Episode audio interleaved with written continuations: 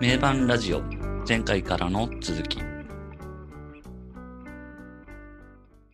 やーカリフォルニケーション15曲ですねざっと来ましたけどどうですか改めて7曲目までほんとうもんうノンストップでなんかロック史上の名曲がうん、連発されるみたいな。うんですね。本当だって1曲目聴いたら7曲目まで止まらないもん、うんうんこのこのアルバムは。いやー改めて見ても「アラン・ザ・ワールド・パラレル・ユニバース」「スカーティッシュ・アザーサイド」「ケット・オン・トップ」「カリフォルニケーション・イーズリー」やばいっすねですよ。ベストアルバムじゃないですかほんとそういう感じだよね。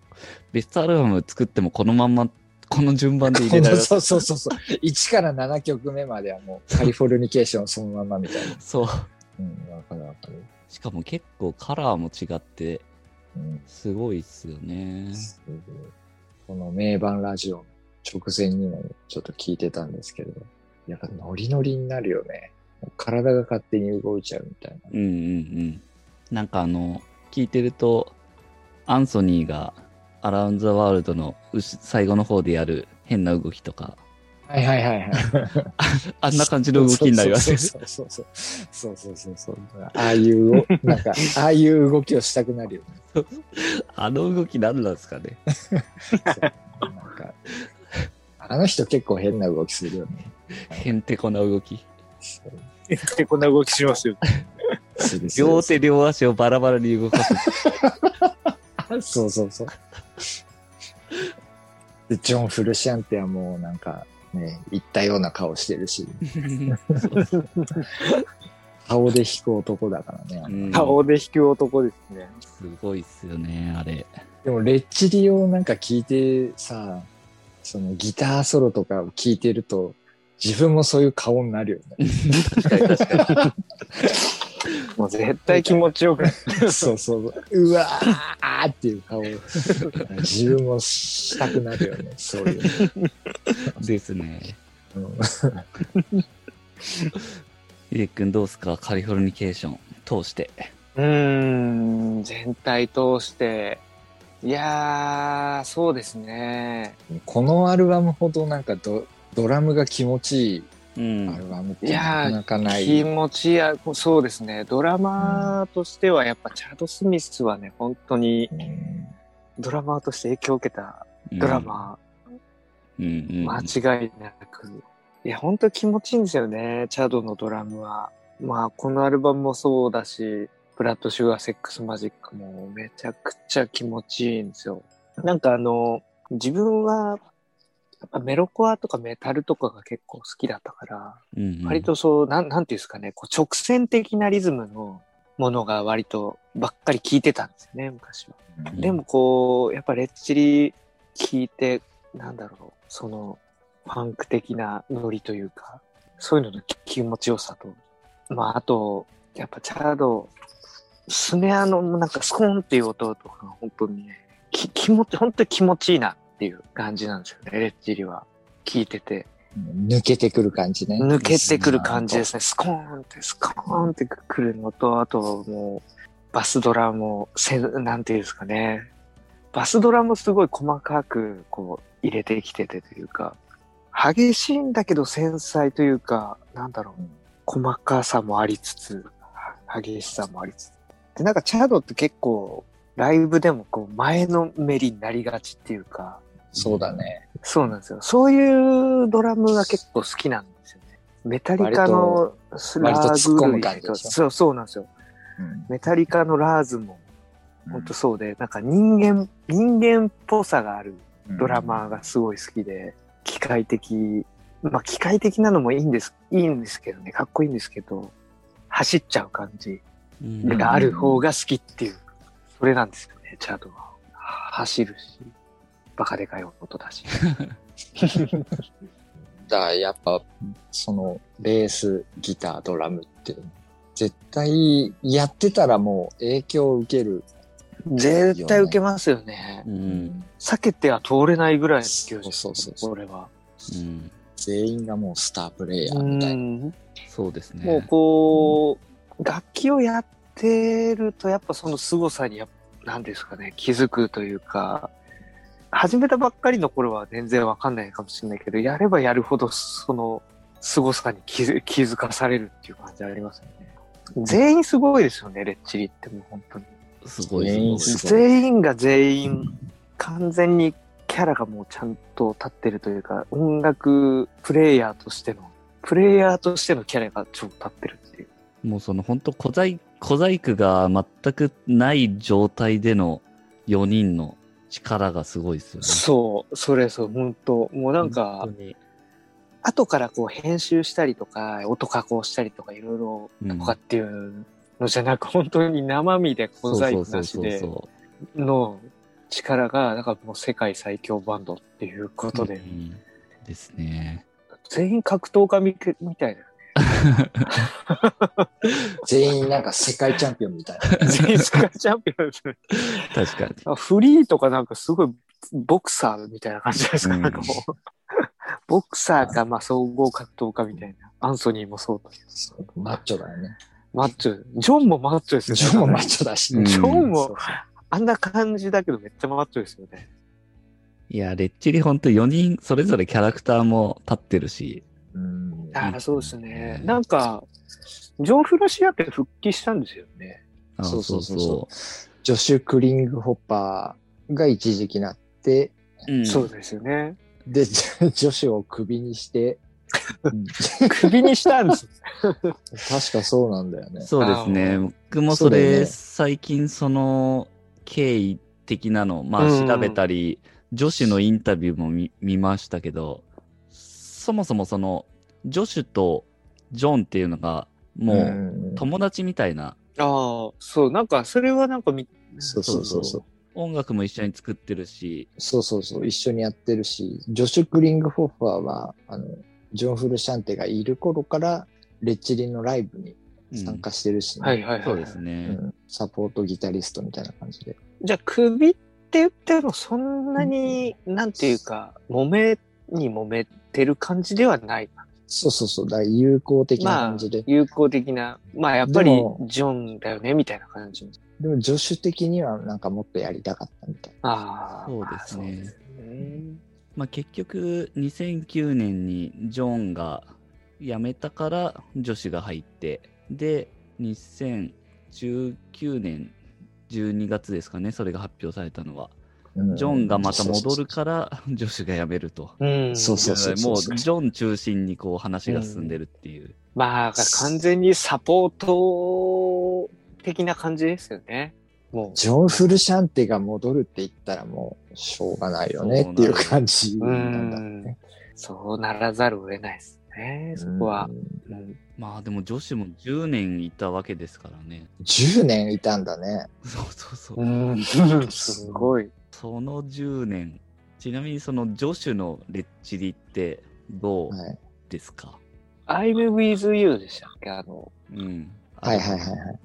で、結構悪くないんだよね。そう、うんそう、あの、いいんそうだよでねすね。いいんだけど、いいんだけど、っていうところですいねいんだけどいいんだけどっていうところです。どうしてもジョン・フルシャンテと比べると、そうですね。やっそうぱいいんだけど、ジョン・フルシアン、そうなんですよ。いいんだけどっていうところですね。そこは本当難しいところですよね。あの、なんだろう、やっぱ、うーん、女子ってめちゃくちゃミュージシャンとしてはもうすごいよ,、うんよくすごいて、。そうそうそうそう。あの、いろいろできるし。う、うんん。いろいろできるし、いろいろね、うんやるうし、んすごいいいんだけど、いやー、まジョン・フルシャンテがもうちょっと特別すぎるっていう。そうそうなんですようね。ん。で、あの、難しくしてるのが、ジョンに近いっていうのがまた難しくしてますよね。そうそうそうそう。あの、そうそうそうそうデイブ・ナバロみたいに全く別のキャラクターだったら、あーそうそうそううそれは確かにそうそうそれはある。あれでなん意だけ外どとあの、ワンホットミニット結構聞いてるとあ、割と面白いじゃん。そうですよ。うんワンホットミニットは、意外と、そうあの、あれ名盤なんですそよ。うそうそうそうあれはあれで。まあめちゃくちゃジェーンズ・アディクションっぽいんだけど。 そうで すね。そうなんですよね。でもあこれはこれでかっこいいじゃん。そうやっぱ確かにキャラが明確に違ったりすれば、ううんん。そっちの方がいい。そうですだよね。ジョシュ・クリンク法はちょっと、フルシャンテンに近すぎるというか。まあ、テクニック的には申し分ないかもしれないけど、そうやっぱりセンスとか、総合的に見てっていうところですよねう。んちなみに僕、2011年のサマソニで、女子はいのレッチリを見てるんですあ、け見てるんだ。ああ。どうだったどうどうだったど、あの本当にあの、女子のファンの方には申し訳ないんですけど、はいはい全然微妙でしたね。ああ。 そう。もうほん本当に微妙でみ正直見てられなかったっていうのがああ。あ、そううなんだ。正直な感想で、あれフルシャンテンやっのレッチリは見てるはい、何度か。ああ、はいはい。ああ、じゃあやっぱ、やっぱ比べちゃうとっていうとなんこかやろっがぱ。どうしても比べちゃうんですよね。うん。それはなんだろう、ライブの、こう、うんなんていうか、フリーとの掛け合いだったりとか、うん。そういうところとかが、やっぱ全然違う。いや、基本的にはね、もうほほぼ同じ感じでやってて、あコーラスとかもそのまんまやるし、基本的あに。あ。はいはいはいはい。で、それがね、できちゃうんだよね。うもんうほほぼ完コピ、うん。う。うんん。ジョンの完コピができちゃうっていう。うん。それがまたね、はいはいはい。難しくするんですよね、このジョンのファンからするとそうだ。ね。なるほど、ね。よ、良くも、良くもあり悪くもありみたいな。そうそうそう。ん完コピされてもなーみたいな。うん。だから X の、X のギタリストが、うんううんん。杉蔵になったのはむしろ良かったみたいな。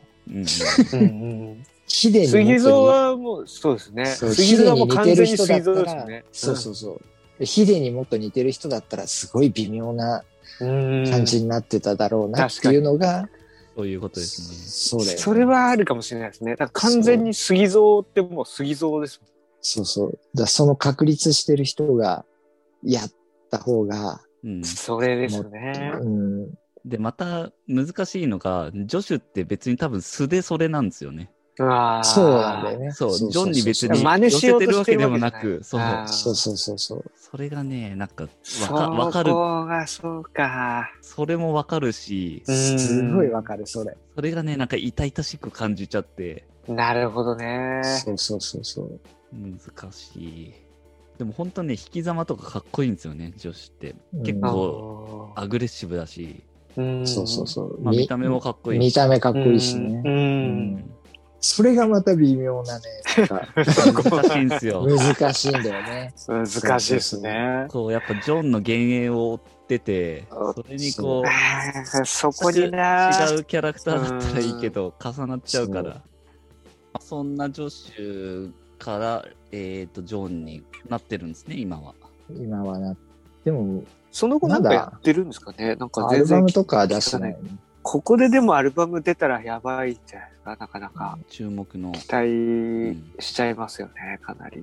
もうね、世界的にロックがあまり元気がない中。うんそこで、ジョンの復帰作みたいなことになったら、またなんかカリフォルニケーションの再来みたいなことになるわけですよね。 すっごい枯れた音で出出してくるじゃないですか。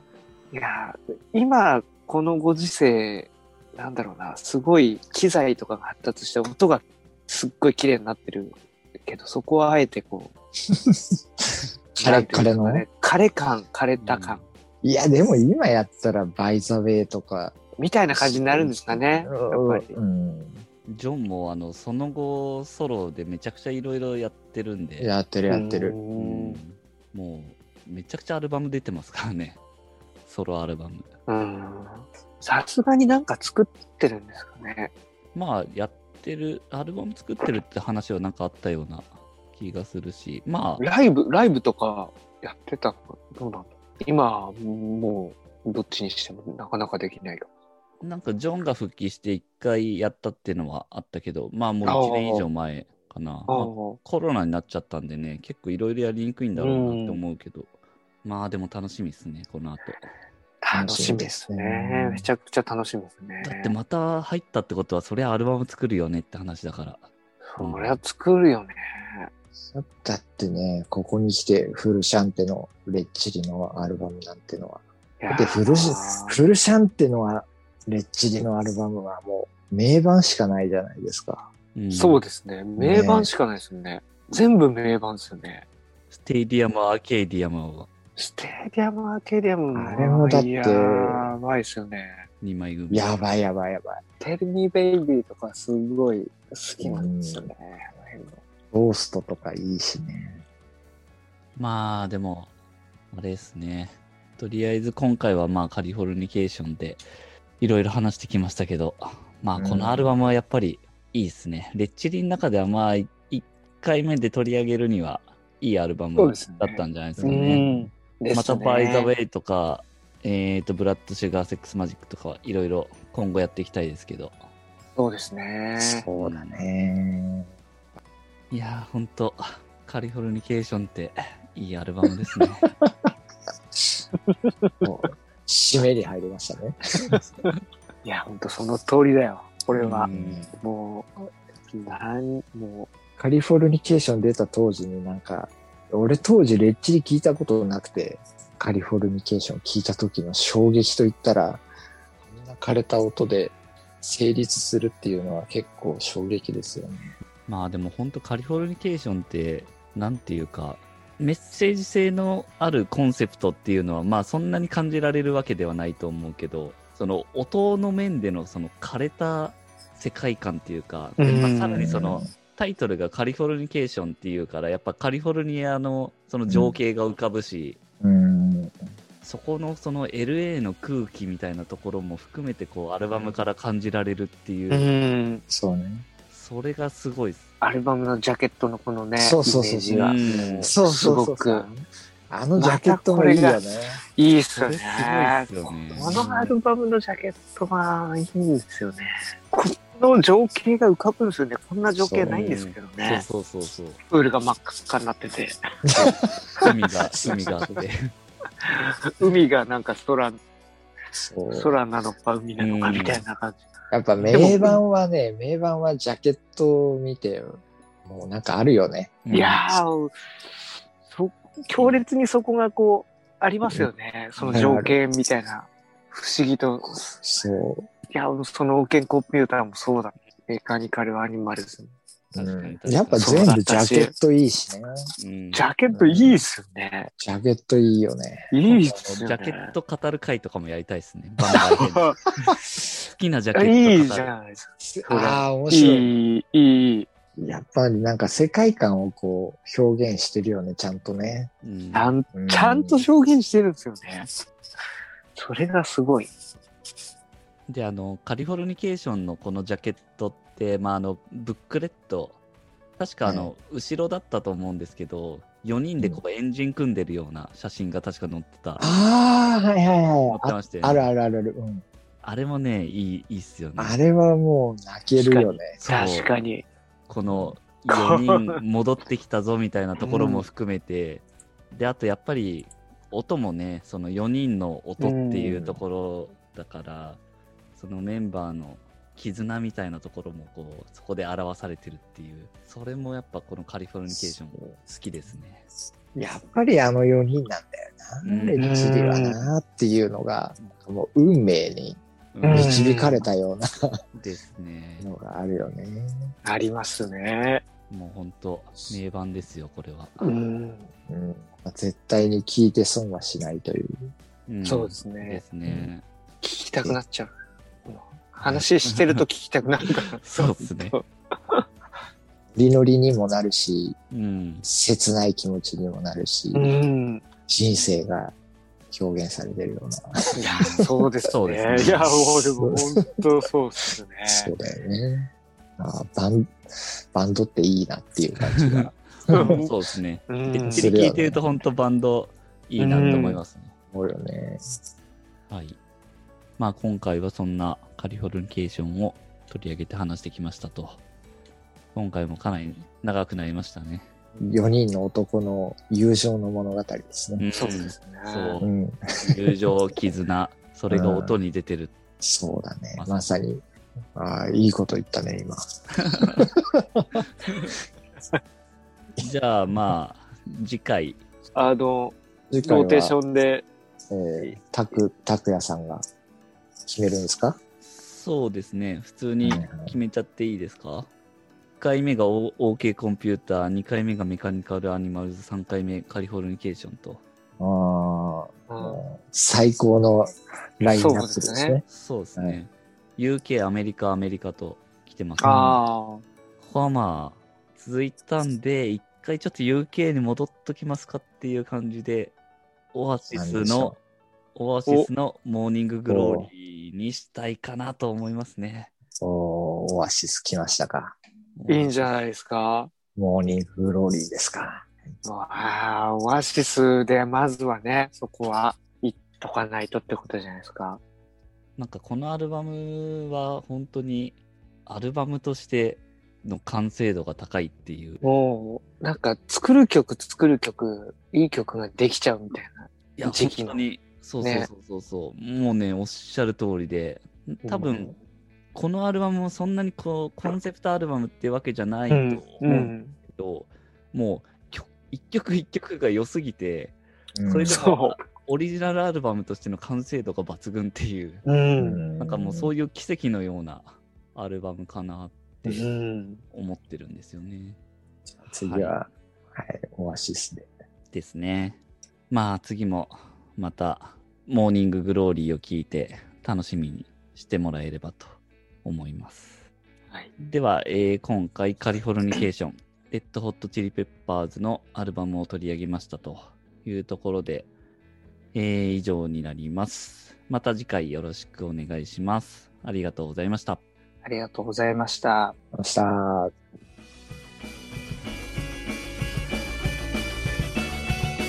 名盤ラジオ